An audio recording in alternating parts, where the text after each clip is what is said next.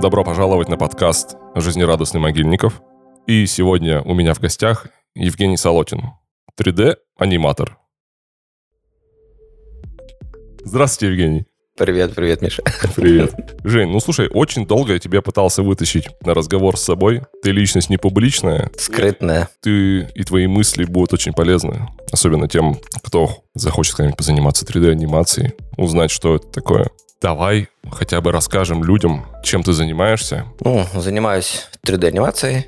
Именно анимацией персонажной в кино, в мультфильмах, где придется. Все возможно анимация э, везде, где можно. Где ты принимал участие? В каких работах? Ну, работы такие, которые только в Бэткомедии, наверное, можно увидеть. Да. В основном. Самый первый проект был как раз «Цветок дьявола». Это была такая ужасная история, с которой я приехал в Москву. И это самый первый проект, где я участвовал. Дальше были фильмы, которые вряд ли мы где-то увидим. Так. Фильмы даже, которые не дошли до кинотеатров и ушли в DVD. Пил курил. Режиссер Стас Махначев – это сценарист фильма «Жмурки». Такой фильм маленько Авторский. авторский, абсолютно безбашенный. Сначала я ничего не понял, а потом его убили. Вот с такой истории. Дальше я маленько заморался в наших защитниках. Так. Ну, я бы не стал так говорить уж, конечно. Ну, что вы, Ну, Евгений. нет, ну как сказать, а, я там анимировал вот этих роботов на лапах, которые ходили Мгм. здоровые.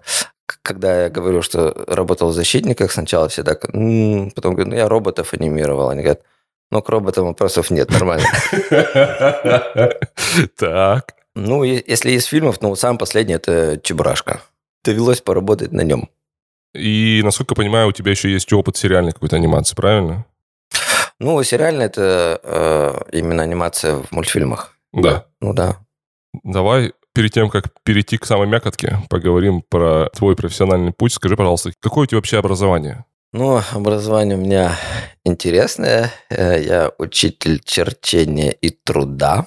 Так. Коллега, здравствуйте. Добрый вечер. Доброе утро, вернее. Да, отучился на учителя черчения труда. а, Умудрился еще, естественно, попасть на трудовую практику. Самое ужасное, что, наверное, было в моей жизни. Особенно я проходил практику в седьмой школе, в которой труды уж точно... Не- то место. Да. Поэтому нет, образование абсолютно не связано с деятельностью. Как тебя так вывела эта кривая дорожка в анимацию? С детства, когда мы все смотрели мультики, я не столько смотрел мультик, сколько мне было интересно, как это, блин, все работает, как, как, как это рисуют. Для меня, например, было открытием а, мультик «Каштанка», который, в принципе, санимирован ротоскопингом. То есть это сначала полностью был отыгран э, людьми фильм, а потом обрисовывался. Если мне не изменяет память, это называется эклер. То есть для меня было вообще непонятно, как так. То есть все у нас мультики были такие кривенькие, кукольные, и тут, и тут бац, прям, ну прям кино. Для меня это было откровение, только потом, через какое-то время я узнал, что, оказывается, это делалось вот так. И, оказывается, есть много-много разных вариантов, как можно анимировать персонажей. Толчком, чтобы попытаться что-то сделать, это уже а, какой же год, наверное, 2000 Началась на телевидении реклама 3D-шная Мгм. использоваться. И наша местная региональная реклама была настолько ужасная. Я помню рекламный ролик сотовой связи, Мгм. где какая-то пчелка с мишкой.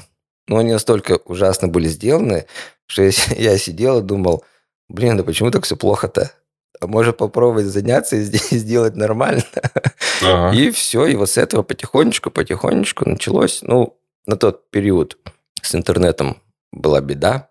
Ну, С информацией была беда. беда. Да вообще, да. То есть приходилось ходить. Я помню, стал изучать программу 3D-шную. Это пошел в книжный магазин, купил книжку, какая была в наличии. И вот, наверное, с этого постепенно, постепенно, помаленьку, по шажочку начал какие-то работы, которые более-менее стали получаться. Уже прошло время. Там YouTube появился, интернет появился потихонечку. Стал работу закидывать на свою страничку, никому об этом не рассказывая особо. И однажды просто какая-то студия из Москвы искала себе людей, а, шурудила весь интернет, каким-то боком меня увидели, пригласили. И по факту вот с этого началось. Я ведь правильно понимаю, что не было вообще никакого профильного образования в данной М, сфере? Вообще нет, просто. Причем тут даже правильно сказать, я начал вот не как правильно по э, шагам, а как бы маленько с конца. То есть я решил сразу, так, я сейчас буду сразу делать мультик и все. С инструментария пошел, да? да, да. Вот, ну постепенно, постепенно как бы набирался опыт, ру- руку набивал. Как казалось, что какие-то работы, которые, правда, сейчас я смотрю и думаешь, блин, конечно, хреновенько. Но на тот момент, видно, это было уже хоть как-то что-то интересное людям. И пригласили. Уехал в Москву даже на какое-то время. Столкнулся, причем, ну, наверное, это была очень для меня а, удачная а, ситуация. Повезло то, что жена мне на тот момент... То есть я ехал в никуда, получается, а, предлагали там зарплату такую, что она, в принципе, вся бы уходила на аренду жилья, но получилось так, что жена, хотя уже и были дети, жена говорит, ну, попробуй. Не съездишь, будешь потом локти кусать, что не попробовал. И вот так рванул, съездил, окунулся в атмосферу производства такого студийного. То есть все, что я мог там увидеть где-то, может, по телевизору, либо в интернете, и тут приезжаешь, студия, люди работают, огромный зал, компьютеры, что-то все делают, анимируют, там, композят. То есть для меня было это, конечно, очень интересно. Ну и плюс это был первый самый проект, это был фильм, как раз вот «Цветок дьявола». Но то, что я бы, наверное, никогда не увидел, особенно здесь, в Перми, это я съездил непосредственно на съемочную площадку, на студию. То есть это огромный ангар, декорации, камеры, свет, оператор, режиссеры, на пленку все это снимается. И, конечно, вот тут я маленько как бы все. Я для себя решил, точно мне это нравится, я буду этим заниматься. Кино, мультфильмы, неважно, но я решил, что это точно будет мое. Ну, то есть именно большой продакшн. Да. Потому что все это начиналось, я работал на заводе, и все, что учился, это как хобби было. Я, в принципе, и не думал, что вообще, в принципе, это можно связать с основной деятельностью. То есть, ну что, мы живем в Перми, что, что у нас есть? Завод какой-нибудь еще. И вот это все творчество, это как хобби для, ну, в свободное время. Нет, ну есть же определенная пермская школа анимации, но она, скорее всего, не связана вот именно с понятием большого продакшена, как вот это вот выглядело там, куда ты приехал, условно Ну, говоря. да, да. Ну, причем на тот момент я, ну, опять же, работая на заводе, э, имея определенный круг друзей, которые абсолютно с этим не связаны. То есть я и знать-то не знал вообще, что у нас есть в Перми. Поэтому это, это было больше как хобби для себя, в свое удовольствие. Есть время, почему бы не позаниматься. Сколько ты провел в Москве на этой студии? А Первая студия где-то, наверное, ну, около года. Потом просто поступило предложение от другой студии, предложение от которого было сложно отказаться. Там тоже первый проект был это кино. И все, и на той же студии, наверное, года три я проработал. Причем сначала все это было в Москве, потом произошел скачок доллара, и все не понимали, что будет. Кто-то решил уехать, потому что там цены приподнялись на жилье и так далее. И на тот момент была ситуация такая, что невозможно было работать удаленно, потому что все студии хотели тебя видеть непосредственно физически на студии. А после этой истории все резко, ну потому что люди стали кто-то уезжать, а все студии резко согласились на удаленку. И после этого я думаю, ну а что я там буду сидеть, если я могу также работать на той же студии, только дома. Ну, я поехал домой. И вот до сих пор получается, ну, уже другая сейчас студия, а, но до сих пор получается, как бы в Москве работаю, но сижу дома. Ну, Сколько лет ты уже работаешь в таком формате? А, э, именно удаленно? Именно удаленно в Перми. Ну, удаленно может. Ну, ну лет семь, наверное, точно. Надо еще сказать, что вот именно сама анимация — это тот процесс, который можно на удаленку вывести, Да. и он не предполагает э, сидение за супер мощным компьютером студийным и так далее. То есть, если, наверное, если ты был бы, например, рендер-артистом, то, скорее всего, у тебя так, так не прокатило бы, наверное. Ну, да нет, сейчас, наверное, можно. Ну, это сейчас. Да, да. Это сейчас. Раньше-то, мне кажется, вообще было бы без вариантов. Ну, у рендера, да, наверное, все-таки ему желательно находиться там, потому что сервера, и, ну, понятно, есть системные администраторы, но наличие э, рендерщика непосредственно на студии, мало ли там какой-то юнит вылетел, он, ну, он, по крайней мере, может что-то сделать быстрее, чем удаленно. То есть, получается, ты вошел в профессию, когда в индустрии был, мне кажется, колоссальный кадровый голод. Ну, скорее всего, да. Ну, то есть Ну, тебе У нас точно, в нашем регионе это, это однозначно. Москва-то там уже полным ходом жила. То есть ты вошел на, на растущем рынке и э, успел там закрепиться. Ну, да, получается. Скажи, пожалуйста, а что происходит сейчас, по, тво- по твоему мнению? Примерно все то же самое. Может быть, единственное, что стали проекты более-менее какие-то осознанные с технической стороны. То есть, если смотреть то, что снимали раньше и что сейчас, э, дефицит сценарный так и остался, но технически, по крайней мере, работы стали э, серьезнее в любом случае. Ну, я имею в виду работы, которые действительно там есть бюджет, есть возможность э, с хорошими студиями сотрудничать. То есть продакшн стал более структурированный, правильно? Ну, я думаю, да. Тут момент такой, что у нас специалистов-то сейчас много в любом случае. Просто э, не все правильно используются у нас специалисты. Например, у меня есть знакомый, который уехал в Европу и сейчас живет. На момент, э, когда он работал в Москве и поступило предложение ему в Будапешт, он не мог портфолио собрать. А то, что он мог э, за- закинуть в э, в портфолио, это было, блин, печально. Хотя человек абсолютно грамотный, то есть прям, ну, прям э, профессионал в сфере спецэффектов. А, Помимо того, что он рендишник, он программист, у него было еще и художественное видение, то есть это очень круто. Но поработав вот тоже, получается, года 3-4 на студии, ему в портфолио нечего было положить Работы много, а показать нечего. знаний много, а показать нечего, потому что он использовался на студии, ну, это прям, ну, не так, как, как мог бы использоваться. Вот, специалистов много, а все, все зависит от э, того, кто организовывает проект. Не всегда правильно, так скажем. Давай вот сейчас поговорим с тобой про структуру вообще продакшенов, потому что люди, которые не в теме, они вообще плохо себе представляют, как выглядит именно командное проектирование. Давай мы с тобой пообсуждаем полнометражный 3D-мультфильм, например. Скажи, как выглядит структура продакшена? Это же делает не одна студия, это же собирается какая-то команда. Как, как вообще это дело происходит? Ну, сначала изначально, естественно, берется история сценарий, готовится предпродакшн в плане того, что сидят концептеры, придумывают персонажей, художники, а, придумываются локации. Когда это все принимается, начинается а, работа для скульпторов, опять же, и локации, и персонажи. Потом подключаются аниматоры. Сначала даже не совсем аниматоры, а, а, условно говоря, так скажем, люди, которые умеют анимировать, делается ну, аниматик, условно говоря. То есть это больше работа режиссера с каким-то там отделом по аниматикам. То есть аниматика это, условно говоря, как раскадровка, только она уже санимирована, то есть санимированы камеры. По факту это практически финальный монтаж, только на болванках, так скажем.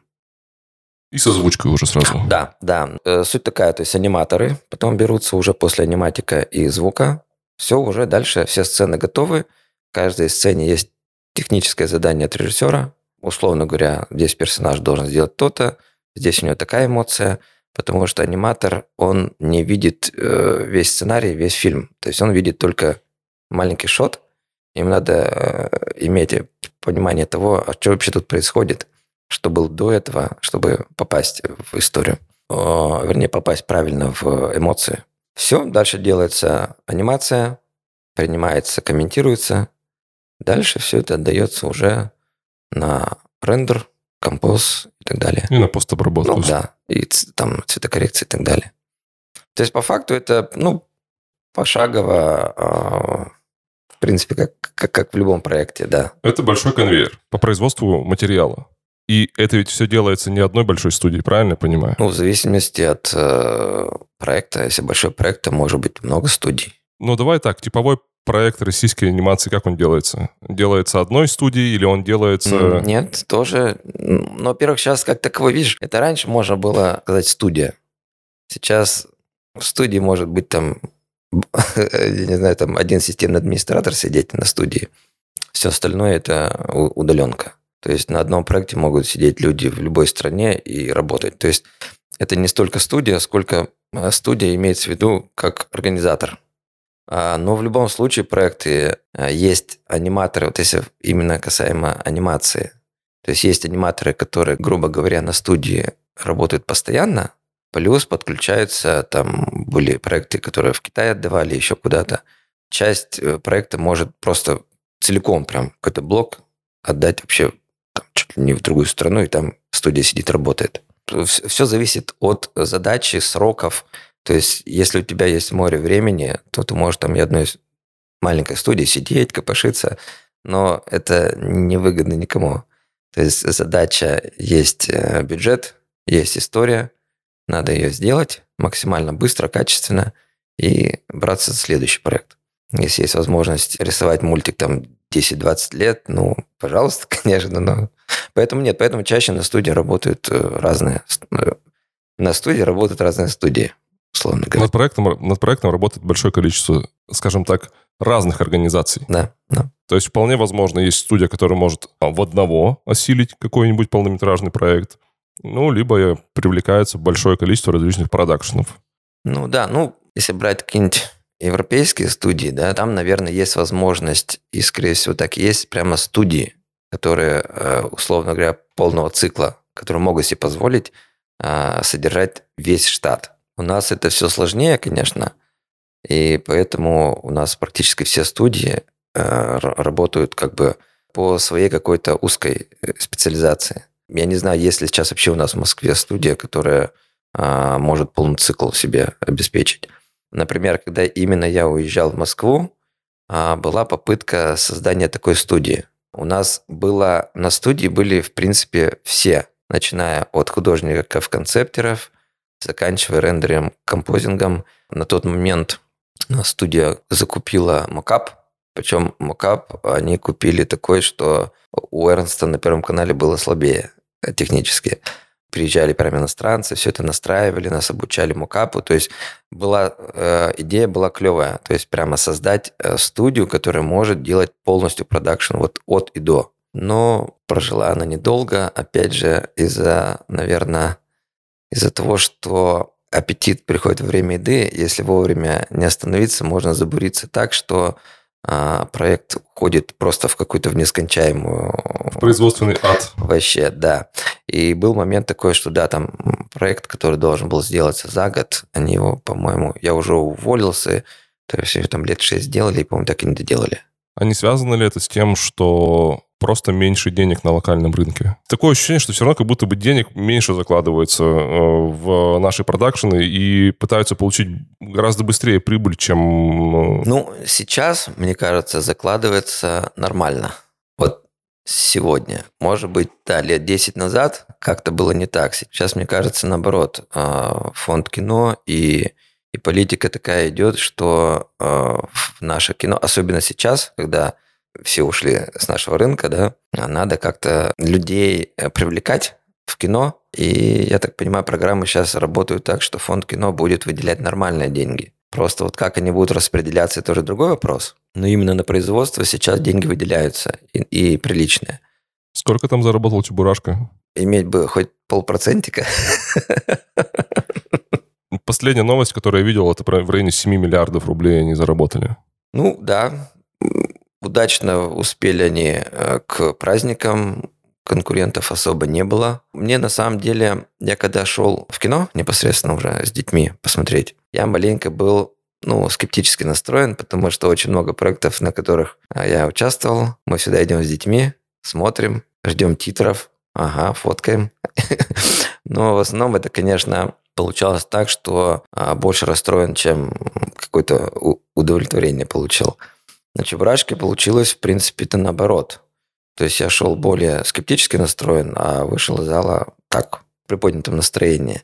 То есть это, во-первых, мне понравилось то, что они ушли от попытки скопировать там какой-нибудь Marvel, еще какие-нибудь истории, которые абсолютно, может быть, и не наши, да. А Чебурашка, он какой-то остался нейтральный, в моем понимании. Хотя есть люди, которые доказывают, что это там тоже очень много таких э, повесточек и так далее. Не знаю, для меня это была абсолютно какая-то наша такая история. Может быть, поэтому он и получился действительно для зрителей интересен, как-то ближе к сердцу, что ли. Ну, С да. драматургией. Да, может, даже маленечко, на мой взгляд, перегнули. Там были моменты, когда, я так понимаю, там уже и дети со слезами сидят такой. Э, для детского, наверное, семейного можно было послабее.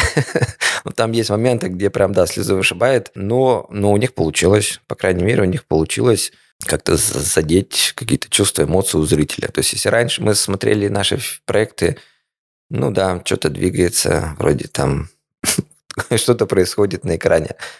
Тут это было, ну, мне лично было интересно смотреть. К Чебурашке еще вернемся, я поспрашиваю по поводу этой работы. Ты говоришь, что ты финальный результат видишь только в дату премьеры. По факту, да.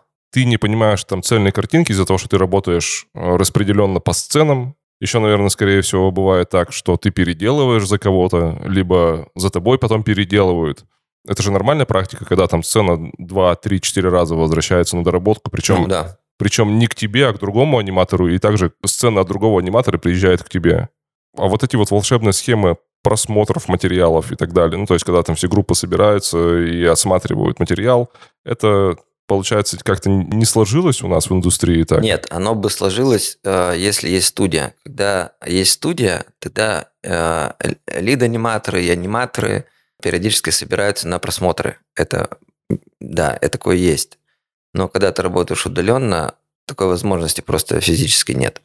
Даже просто работая вот на студии, которой сейчас работаю, как-то был в Москве проездом, ну, естественно, зашел на студию поздороваться, да, и, и режиссер сказал, ой, идем глянем. И мы отсматриваем, просто зашли в эту, в режиссерский пульт, да, так скажем, комнату, и мы отсмотрели какой-то большой кусок. То есть, если студия работает физически, да, в офисе на студии, то такое есть. Потому что режиссеры с, там, с монтажером, еще там с кем-то, они постоянно это отсматривают. Но так как они там, грубо говоря, сейчас реалия такая, что они там одни практически на студии, до нас доходит уже то, что они отсмотрели, как это они поняли, и, и в попытке нам это объяснить в тех заданиях. То есть сейчас анимационная студия или анимационный продакшн – это, не буду говорить там 100% ситуации, но в большинстве ситуаций это какая-то распределенная структура, где э, управляющая часть находится в офлайн, а исполнители разбросаны где угодно. Ну да. Но я думаю, есть какие-нибудь студии, все равно, например, а, если касаемо рекламы, какие-нибудь рекламные студии, они могут, мне кажется, и сидеть в офисе все целиком. Вот. Но когда продакшн большой, ну, невозможно, мне кажется, нету все равно такой, может быть, уверенности, что вот ты сейчас проект сделал, набрал людей, ну, как вот на заводах бывает. Заказ пришел какой-нибудь здоровый, людей набрали. Заказ кончился, вышли в обычный режим, всем спасибо, до свидания. И поэтому, мне кажется, проще, чтобы вот не устраивать такую вот, да, туда-сюда людей гонять, ну, есть удаленка. Ну, снижает издержки таким образом. Во-первых, да. Во-вторых, ну, но если есть такая возможность не привлекать именно в офис, ну, то есть это же надо, как минимум, если ты привлекаешь человека, ты должен закупить оборудование, ты должен на это тоже потратить денег. А тут он сидит там сам у себя дома на своем компе и работает. Получается, что сейчас исчезли барьеры нахождения в, в, в Москве, в Петербурге и так далее. Ты сейчас можешь находиться где угодно и в России, может быть, не в России, и продолжать работать. Да, то есть именно в этой сфере деятельности, да. То есть это не, опять же, завод, где ты должен работать на определенном станке оборудования, дома ты его не поставишь. А тут, да, то есть именно эта сфера деятельности позволяет хоть где работать. А самоучкам как ты, есть еще возможность залететь в этот поезд? Я вот не знаю, а, почему-то есть такое мнение, что вот надо прям обязательно с какой-то скорочкой прийти. Все работает по портфолио. Ты можешь э, быть очень там хорошим учеником, грубо говоря, с красным дипломом, но если ты все равно ничего не можешь сделать, ну это не нужно никому. То есть главное портфолио, главное опыт нарабатывать, нарабатывать. Например, тоже для меня было ну, как бы такое правило. То есть ты работаешь, понятно, что ты учишься, как любой создающий что-то человек. Если он на что-то потратил силы, для него это как бы дорого. И он пытается сразу это выложить. Вот посмотрите, у меня было так. То есть если ты делаешь и понимаешь, что сыровато, лучше не показывать никому. Поэтому в портфолио оно должно быть идеальным. Ну, ну либо приближено к идеалу какому-то, да. Нужно сначала все-таки, ну, минимум опыта наработать, если ты понимаешь, что все, ты уже имеешь право это людям показать. Как помню, на одном из фестивалей в Перми а, «Радуга при Каме» такой есть. Это фестиваль для киношников, для пермских. Угу. А, и у нас почему-то у всех прям такой бзик сразу снять полный метр.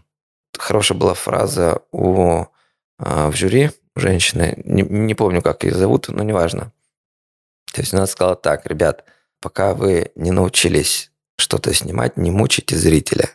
Не надо сразу лезть в какие-то крупные проекты и заставлять людей это смотреть. То есть ты же сам видишь, у тебя есть у самого глаза, ты можешь оценить свою работу. Мы же не в вакууме живем. У всех есть интернет. То есть, мне кажется, суть в том, что пробуешь, делаешь, хоть как-то ты понимаешь, что есть какой-то результат, все, собираешь портфолио и рассылаешь. Если портфолио интересное, тебя увидят, неважно, учился, учишься ты, учился, есть какие-то корочки, регалии и так далее. Режиссеру нужно, чтобы ты сделал продукт, а не так, что ты там что-то сделал, но он будет оправдывать твою работу тем, что у тебя есть диплом. То есть анимация, во-первых, это попа часы, это ремесло, это крайне хард-скильная профессия, правильно понимаю? Ну вот смотри, например, тоже э, момент какой, я, я как всем объясняю, там э, знакомая одна говорит, можно я приду посмотрю, как там работаешь? Я говорю, это неинтересно, это скучно. То есть я могу анимировать там, ну, грубо говоря, если сложная сцена, там, ну, секунда анимации, ты можешь там день пилить два, на выходе секунда. А, а процесс-то это вообще не очень интересный. Это не результат увидеть и посмотреть. Ну, рутина сидишь, что-то двигаешь туда-сюда, то есть ты через пять минут, если ты хотел просто посмотреть на процесс, через минут пять ты уже скажешь, ладно, я понял, я пошел отдыхать.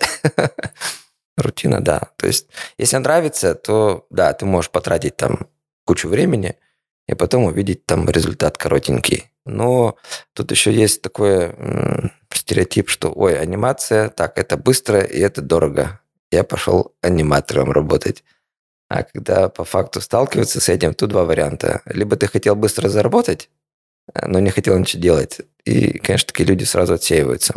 Кому интересно, да, те остаются, развиваются, получают навыки и работают на студиях. Раз уж мы заговорили про деньги, давай по -по поговорим про деньги.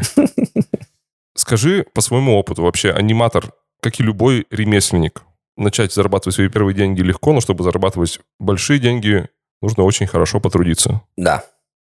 Есть еще такой момент. Бывали сцены, которые э, доходят до финала, и они прям гру- такие грустные в плане технического исполнения. Ну, прям вопрос, как вообще можно было такое принять? Момент такой, э, когда аниматор сдает э, свою сцену, ее можно принять с первого раза, если ты сделал нормально. Ее могут комментировать, ты будешь править, править там 10 раз, 20. Понятно, что когда уже сроки поджимают, у тебя какую-нибудь финальную сцену все равно примут вариант. Но режиссер, понятно, что в следующий раз уже задумается, надо ли такого человека брать. А, но есть люди, которые живут по такому принципу, но все равно потом возьмут и нормально. Примут сцену. Ну, на самом деле он тратит больше времени, чем нужно. Это не идет на пользу проекту. Но вот мне кажется, люди, вот скорее всего, которые пришли чисто заработать и не столько за результатом, то есть, ну, они есть. Они есть, и, в принципе, они существуют и работают, на удивление. И они периодически на студиях появляются. Хотя, мне кажется, на сегодня ну, нету голода в, в аниматорах. Мне кажется, сейчас они есть, их много.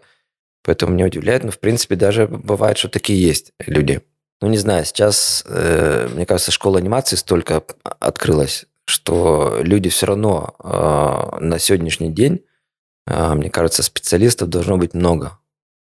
Но по поводу зарплат. Ты работаешь на какой-то федеральный продакшн, который находится в Москве.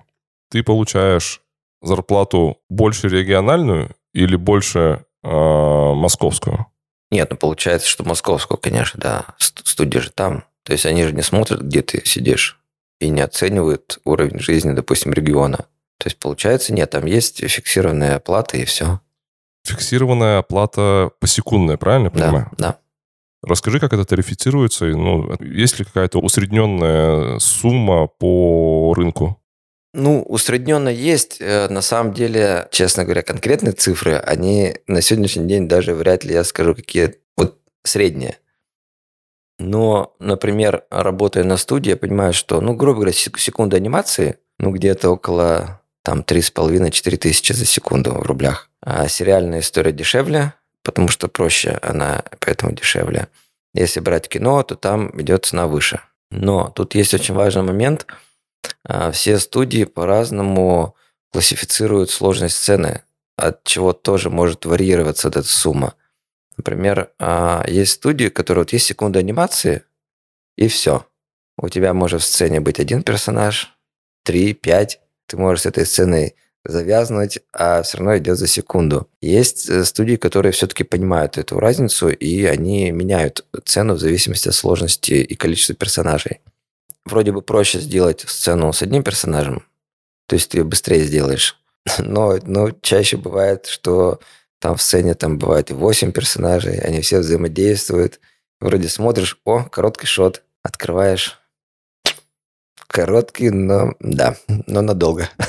Восемь персонажей все взаимодействуют. Да, все говорят, что-то взаим... То есть ты же не можешь, э, например, даже в момент, если говоря, два персонажа общаются, взаимодействуют, но в кадре есть еще, они же не будут стоять как баклажки. Это причем самая такая вредная, неблагодарная работа, когда вроде персонаж ничего не делает, но его надо оживить. И вот, вот эти вот микродвижения какие-то, чтобы он, чтобы он не смотрелся как в компьютерной игре такой цикличной, но при этом, чтобы не стоял как бревно.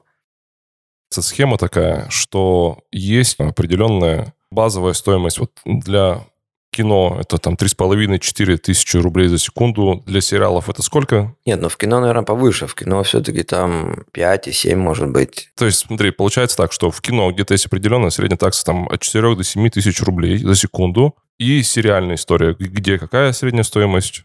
А, сейчас может быть, ну, наверное, выросло немного, но я помню, что на одном сериале вообще чуть ли не 400 рублей какие-то были суммы за секунду. Очень условная анимация, опять же. Но, ну, слушай, я вот честно тебе скажу, по сериально, вот сейчас, на сегодняшний день, не знаю. Ну, разные сериалы, разные, разные техники, разные трудозатраты. Сколько часов в неделю ты вырабатываешь? Как раз вот такой момент очень важный, которым любят пользоваться режиссеры, э, владельцы каких-то студий. Я скажу про себя. Так как для меня это начиналось как хобби, и когда хобби перерастает э, в основную деятельность, э, для тебя как бы нету этой грани, когда вот рабочий день, ну, время рабочее и время отдыха. Ты с утра проснулся, сел за комп и можешь там в час ночи, в два выйти из-за компа. Бывает и без выходных месяц, грубо говоря, просидишь с утра до вечера. Все зависит от настроения, опять же, и э, если каких-то отвлекающих факторов нету, то ты, ну все, ну как хобби, у тебя есть, появилось свободное время, ты садишься им занимаешься. Поэтому тут можно, конечно, прям, ну это, наверное, даже вредно и ничего хорошего в этом нету. Это не даже вредно. это, это очень вредно, да. Но особенно, когда э, ты начинаешь работу на какой-то новой студии, ты же все равно хочешь как бы закрепиться, не упасть в грязь лицом, ты начинаешь все-таки э, задавать какой-то темп э, и для себя даже. Но тоже чревато тем, что когда ты задаешь определенный объем работы, который ты можешь выдать, а потом как бы, ну все, я работаю тут, выдохнул, ага, и у, у режиссера может возникнуть вопрос, а как так? То выдавал столько, то начал выдавать в два раза меньше. А ты просто вышел в режим такой, что так, ну теперь я выходные с семьей, вечером я, допустим, тоже хочу отдохнуть. И тут начинается такой... Ну, в принципе, все все равно э, с пониманием подходят к этому. То есть такого нету, что ты работаешь, говорят, так, ну-ка, ничего не знаю, выходных у тебя нету. Такого тоже нет. Все равно, все равно ты работаешь, э, грубо говоря, часов, ну, в 10-11 дня я начинаю работать. И где-нибудь часов до 9, до 10 вечера все равно получается, ты сидишь, работаешь. Но я стараюсь выходные исключать. Но ты уже ведь сложившийся специалист, правильно? А что происходит с новичками тогда? Не знаю, что-то происходит с ними, наверное. Ну как, работают, работают с утра до вечера, если, если им интересно. Нет, если, смотри, тут важный момент. Отношение у человека к работе. Я не хочу сказать, что это плохо, но если у человека отношение это как только к работе, и то есть вот он, да, ну, грубо отработал сколько-то часов, все, и пошел своими делами заниматься – но если он плодотворно отработал рабочий день, стандартный, там, не знаю, часов 6-8, да, ну, ничего этом плохого нету. Я говорю, у меня, например, я не могу так встать, так, все, рабочий день кончился, я сижу дальше и копошусь. Так как это хобби, у меня нет этой границы. Э, ловил себя на мысли, что ты сидишь, анимируешь, особенно у нас, когда вот летом, да, вроде вечер, ну ладно, анимирую, анимирую, бац, ага, рассветает. Наверное, пошел посплю. То есть вот такие бывали моменты. Ну, как-то как так. Ну, в целом для индустрии переработки и жопа часы – это норма? Или это все-таки твое отношение к работе такое? Ну, на самом деле, а, даже работая на студии, я понимал, что если человек этим занимается, ему это нравится, чаще всего, вот, наверное, такие фанатики, на студиях их больше.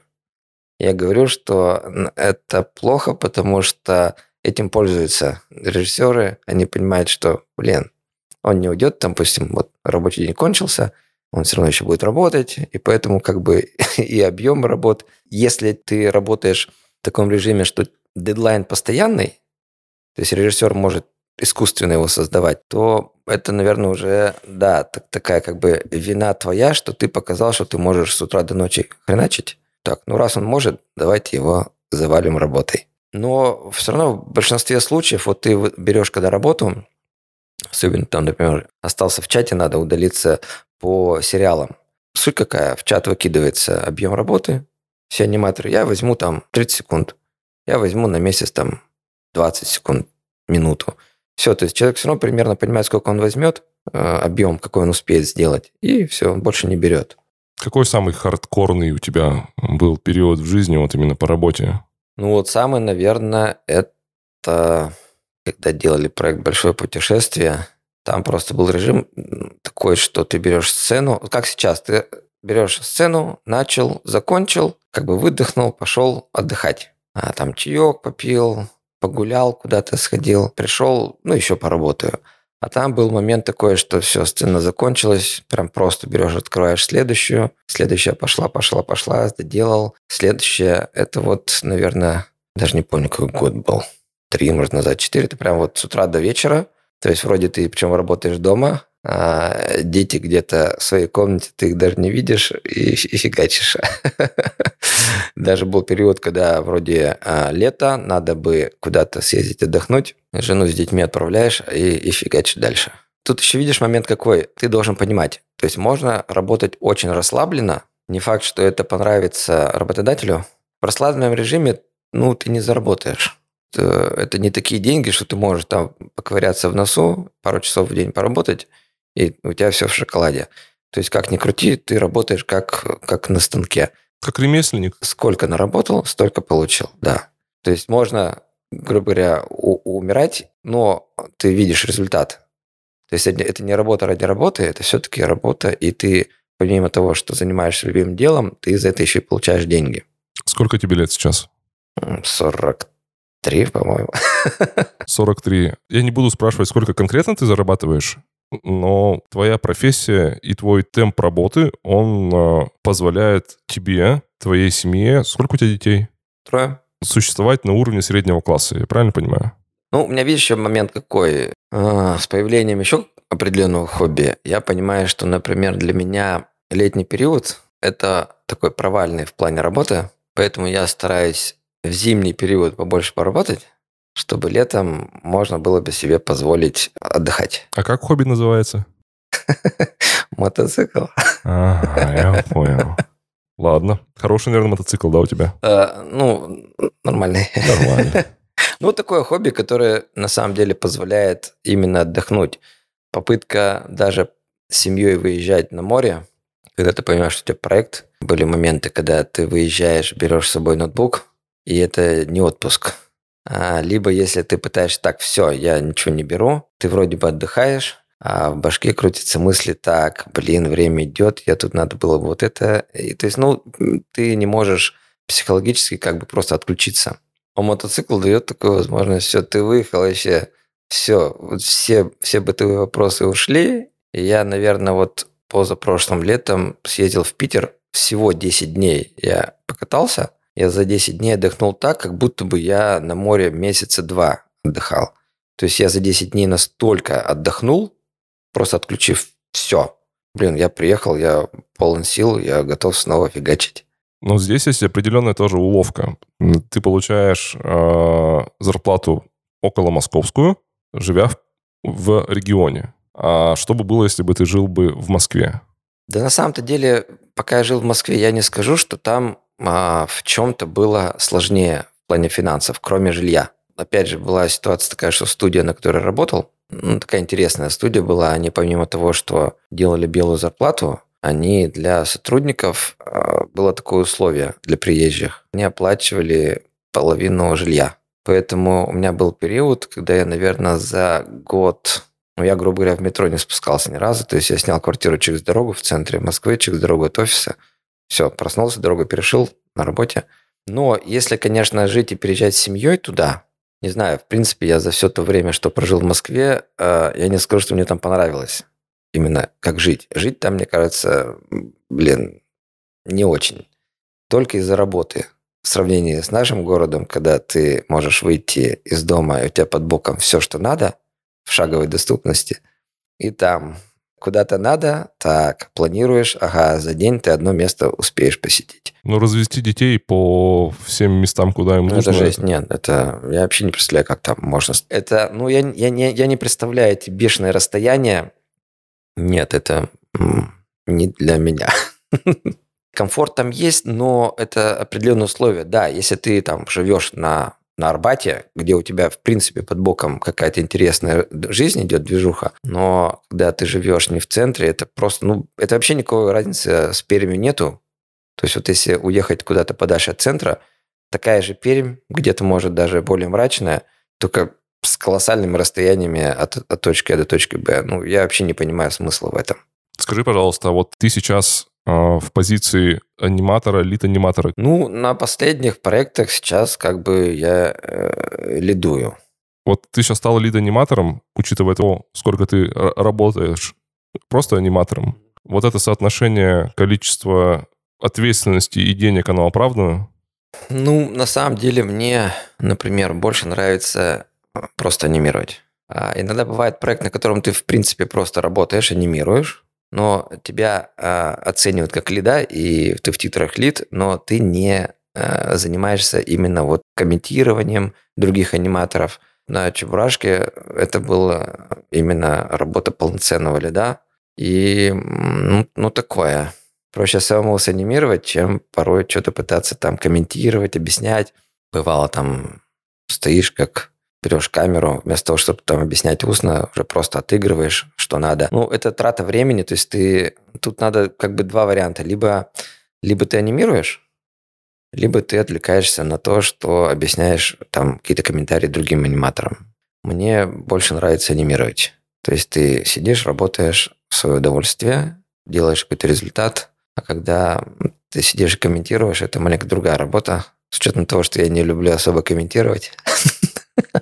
Но есть определенный шанс, например, если у тебя будет какой-то очень хороший рейд, то ты можешь вообще быть исключительно лид-аниматором и вообще не прикасаться к анимации. Да нет, такого, блин, я, я такого не представляю. Не, мне именно процесс нравится. Мне вот эти все, ну, так скажем, руководящие должности, когда ты не делаешь, а руководишь, я их не понимаю. А, то есть я получаю удовлетворение, когда я вижу физический результат, который я сделал. Когда ты просто комментируешь там что-то, то есть вроде бы ты участвовал в этом проекте, но, но это ну, все равно, когда сидит человек делает, ты его, конечно, может там направляешь, но по факту хочется видеть результат вот физического труда, который ты сделал, вот это, это приятно. Когда э, ты продаешь, условно говоря, понятно, что какие-то, может, знания свои – но по большей степени воздух, мне это непонятно. В титрах Чебурашки, например, ты главный аниматор у одной из студий, которая выполняла анимацию непосредственно у Чебурашки. Расскажи, сколько вы сделали анимации для фильма, если у тебя это не под НДА? Количество я даже сейчас не скажу. Нет, там это, я не думаю, что это какая-то такая секретная информация в том плане, что единственное, мы должны были сделать, наверное, побольше, но по определенным обстоятельствам пришлось взять меньший объем. А шотов много, но удобное для аниматора – это когда шот короткий. А, например, когда в мультиках идет шот, ну, блин, 500-600 кадров, и думаешь, блин, я бы лучше сделал кучу по 50, по 100, чем вот один-то длиннющий. А в Чебурашке в основном шоты, они в большинстве короткие, они удобные. То есть там посмотришь по портянке, сколько этих шотов, их очень много – а по факту, по хронометражу, там не сказать, что прям какие-то колоссальные хронометражи. Немного, немного.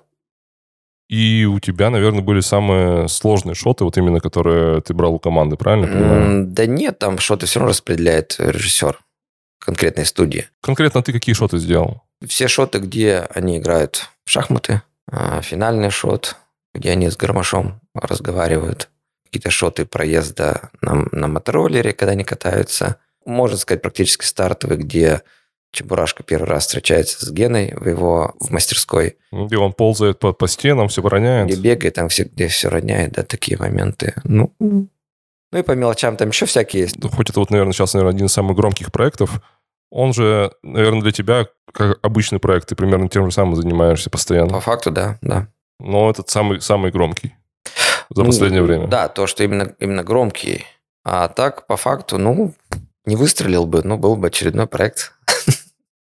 Просто работа получается, да. Но все равно тут интереснее. В кино, в кино все равно интереснее работать. Особенно все равно тут был такой э, pipeline серьезнее, чем на любом другом проекте, где я работал. А работать было, конечно, комфортнее. Наверное, самый комфортный проект, который был. Нет, был еще, конечно, э, наверное, самый комфортный проект. Это был как раз э, фильм «Пил, курил», проект, на который я пришел во вторую студию. Фильм, который никуда не вышел, но работать было очень комфортно. Режиссер вообще не лез в процесс 3D-шный. А, плюс он такой был еще по характеру раздолбай. Ну, в хорошем смысле этого слова. Самые бредовые идеи он с первого раза на ура принимал. Условно говоря, вот сцена, а главный персонаж с жутчайшего похмелья, у него а, белая горячка, условно говоря, значит, он просыпается в комнате, где куча-куча э, бутылок из-под водки, у него какой-то глюк. Ну, естественно, самая распространенная прибелочка – это черти. Вот мы сделали чертей, которые по этим бутылкам скачут. Все санимировали, э, шерсть наделали. Ну, вот просто вот ради стеба, э, когда волосы растишь, э, рисуешь маску, по которой растут волосы. Ну, написал волосами на спине у черта слово из трех букв, как, как на заборе пишут. Ага, все поржали. Ну, причем там шот короткий, этого не видно. То есть ты знаешь, ты... Если знаешь, ты увидишь. Да. Ну и все, тоже подхожу к режиссеру, нам надо уже ставить рендер. Я говорю, Стас, вот там такую штуку сделал, убрать или оставить? Он такой, ну-ка, пойдем посмотрим. Я ему показал, он говорит, оставляем, круто. То есть процесс был просто шикарный. Ты творил в свое удовольствие, но в кино. Я знаю историю, что когда-то ты чуть ли не треть полнометражного мультика заанимировал в одного. А, это было как раз вот э, «Большое путешествие», первый сезон. На тот момент я работал в режиме, мне всегда казалось, что я очень медленно анимирую. Вот прям мне казалось, что я, наверное, на студии самый тормоз. А, и поэтому мне хотелось как бы, ну, показать, что я, ну, не совсем хреново работаю. Вот. И когда потом а, проект вышел, меня поставили лидом, хотя я не был лидом, меня в титрах закинули лидом. То когда а, была премьера, я ездил тоже общались. Говорят, ну так э, по хронометражу ты сделал там, ну да, практически больше половины фильма, это только ты анимировал. Поэтому да, была такая история. То есть ты ценный кадр. Как, как ты себя вообще оцениваешь? Я не считаю себя на самом-то деле прям вот аниматором. То есть мне это просто нравится, и я это делаю. То есть я не учился. Я, я по факту меня вот спросите 12 законов анимации, я, наверное, только два скажу, три все, что я делаю, я делаю вот по наитию, да. То есть вот мне кажется, что так должно быть, вот я так и делаю. То, что оно попадает э, с тем, что нужно режиссеру, то есть, ну, это просто так попадает, и слава богу. Но если брать прям э, людей, которые учатся анимации, то есть знают законы анимации, могут прям все это по правильно по полкам разложить э, и объяснить. То есть я даже не, не смогу, наверное, объяснить, что я анимирую и как я анимирую. Я вот вот я так вижу, я так делаю. Все.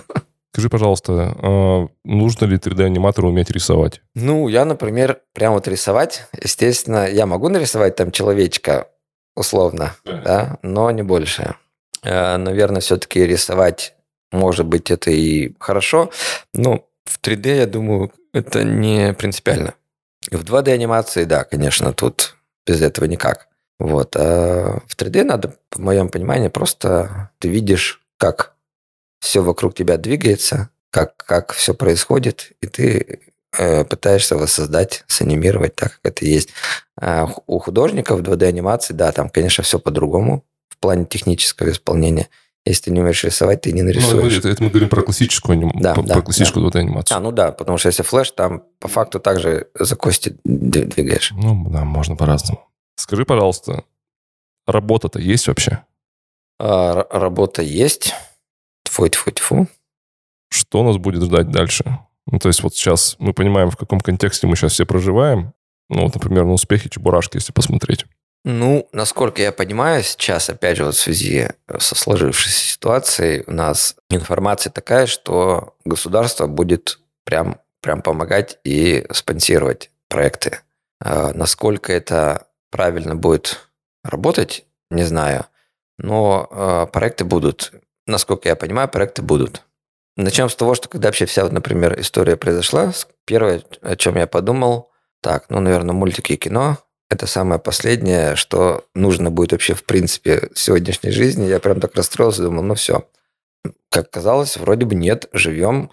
Э, плюс у долгоиграющих э, проектов, например, полный метр – это не проект э, какой-то там быстрый, да, короткий. Это проект там, ну, на год, на полтора. Поэтому в любом случае, если проект уже запущен, то у тебя есть такой, так скажем, буфер на какой-то период времени. Ты спокойно понимаешь, что работаешь. Конечно, что будет завтра, мы вообще ничего не знаем.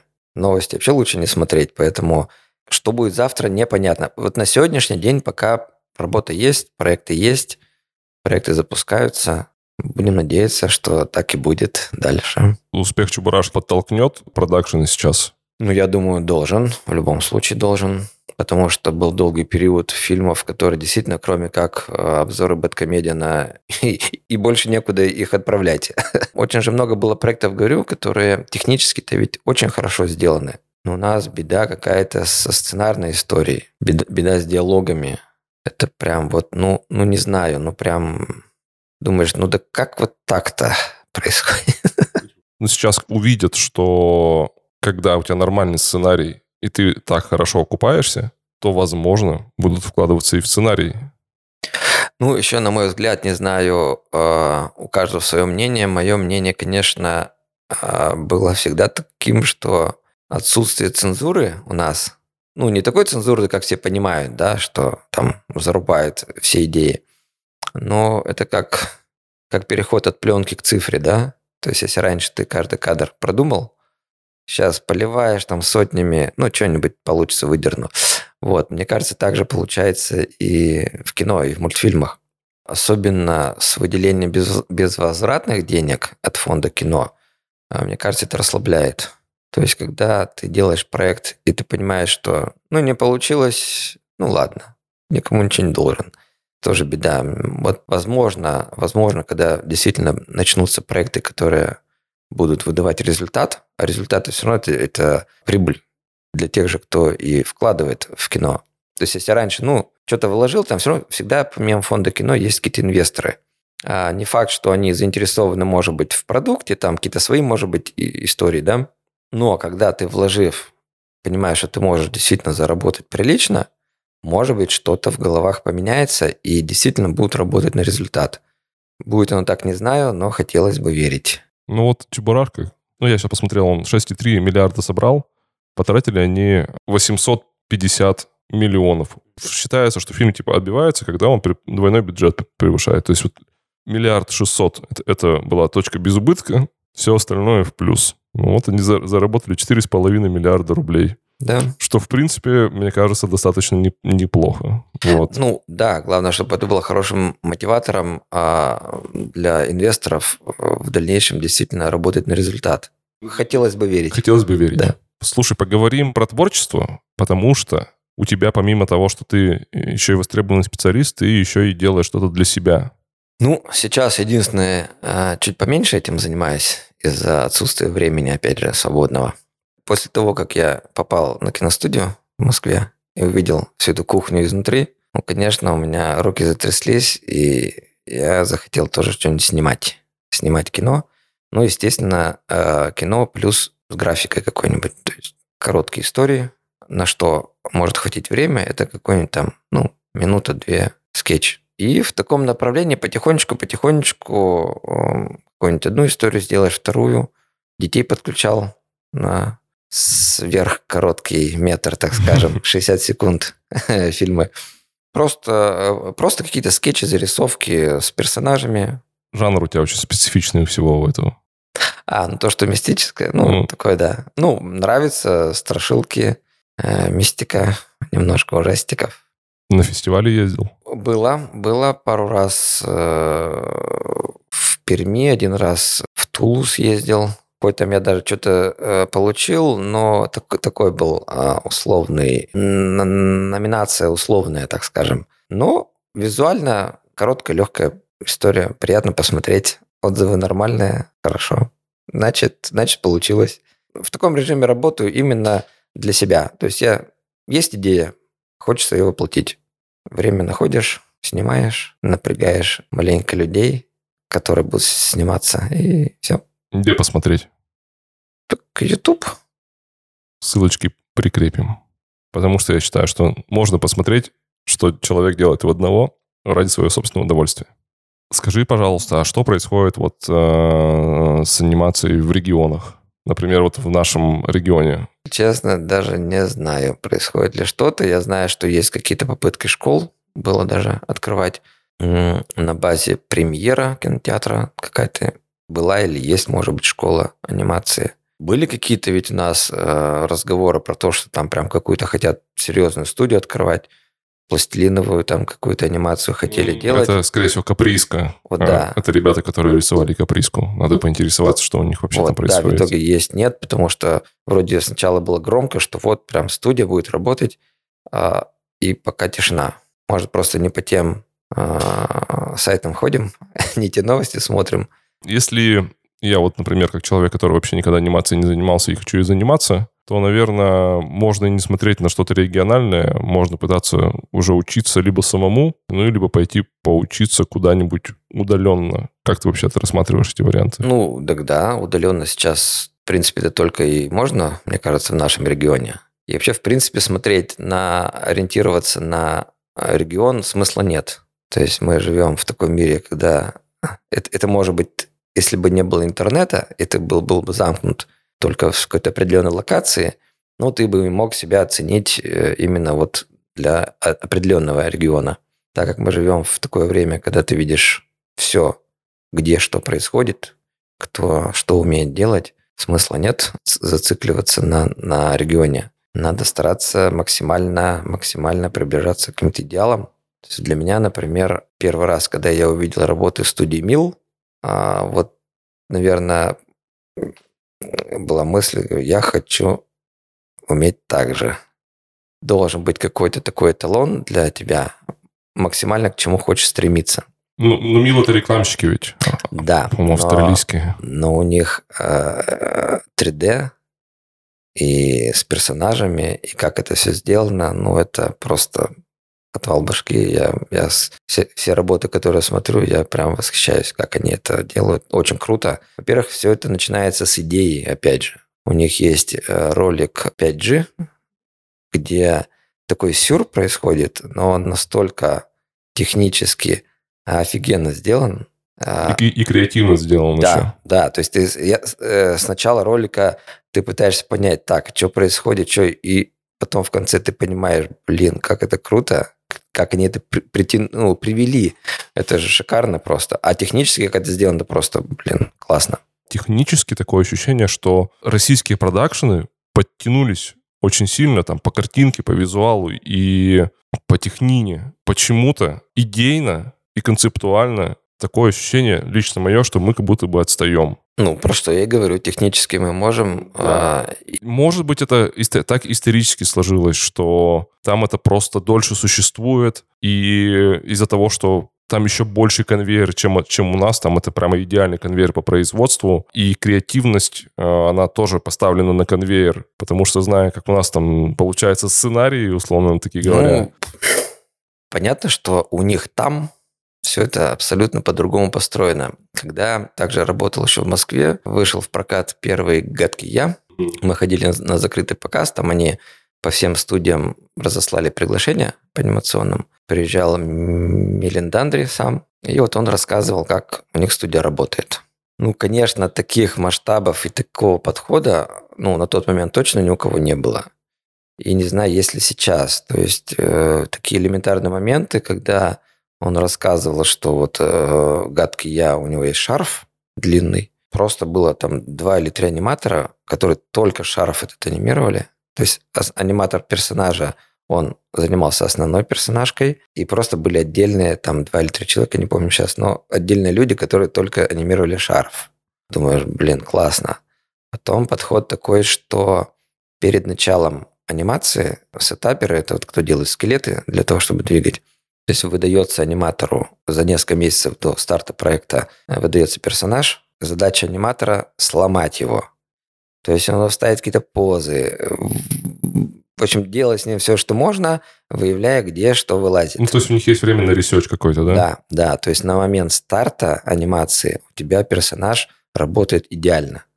То есть ты анимируешь. У нас бывает так, что ты не анимируешь, а ты воюешь со скелетом, когда ты хочешь просто сделать походку, а при этом у него то кость какая-то вылазит, то коленка ломается, и ты начинаешь ну, воевать. То есть это маленько не, не такое удовольствие, которое хотелось бы получить. Вот. Ну, и такое бывает, и очень часто.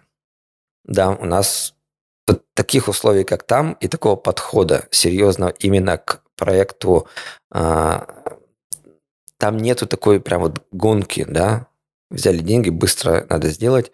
Там все это с умом размеренно, должен быть результат, люди должны работать, а не мучиться. И, конечно, это, это классно. Не знаю, будет у нас когда-то так или нет, хотелось бы, но пока, я думаю, нет. Ну, то есть это вопрос менеджерства, это вопрос продюсерства? Ну да, конечно. В целом подход к проекту у нас такого нет. Все равно. При, при всех там результатах, если даже фильм получается довольно неплохой, но процесс – это больше какая-то борьба с, с какими-то... То есть это просто, да, то есть в основном это какая-то борьба в процессе работы. Хотелось бы, чтобы было не так. Будем надеяться. Что вот лично тебя в последнее время заинтересовало, порадовало из анимации, чтобы ты мог посоветовать посмотреть нашим зрителям? Не знаю даже. Если только что-то старое там покопать. Прям современного не знаю. А для меня, например, Коко один из таких проектов, которые вот ты смотришь, и тебе, тебе нравится в нем все. Шикарная история, офигенная анимация, абсолютно по дизайну классно сделаны персонажи. Вот, вот все, все в этом мультфильме, ты прям погружаешься, ты кайфуешь. Многим нравится «Остров собак», да, по-моему? Кукольная анимация. Да. Стоп-моушен. Вот я почему-то, ну, я не смог его осилить э, визуально. Именно вот из-за визуальной такого, из-за визуального решения. В 3D такие же бывают мультфильмы. Я на одном таком проекте работал пока ты анимируешь, вроде все весело, но когда мы пошли в кино, у меня было ощущение, вот минут через 15, блин, у меня голова кружится. А идея режиссера была сделать абсолютно такую трэшово подвижную анимацию всего, что есть в кадре. Тяжелющие сцены были. Э, засетаплено, заригано было все. Каждая досочка в сцене. То есть вот, грубо говоря, персонаж, если чего-то коснулся, все должно как-то отыграть, все должно двигаться, как, грубо говоря, как пластилиновое, резиновое все. Вроде прикольно, но... На большом экране укачивает. Вообще, да, я говорю, через 15 минут я сидел, у меня было ощущение, что у меня уже голова кружится. То есть ты отвлекаешься от истории однозначно, ты не понимаешь, что уже происходит в кадре, ты не следишь за историей. Ну, там история тоже, условно скажем так. А что бы из российского, из отечественного ты порекомендовал бы посмотреть? Если из мультфильмов, наверное, проект, на котором тоже поработал, в котором меня, на удивление, тоже порадовали персонажи, а, подход технический, это «Волки-овцы», а, первый сезон.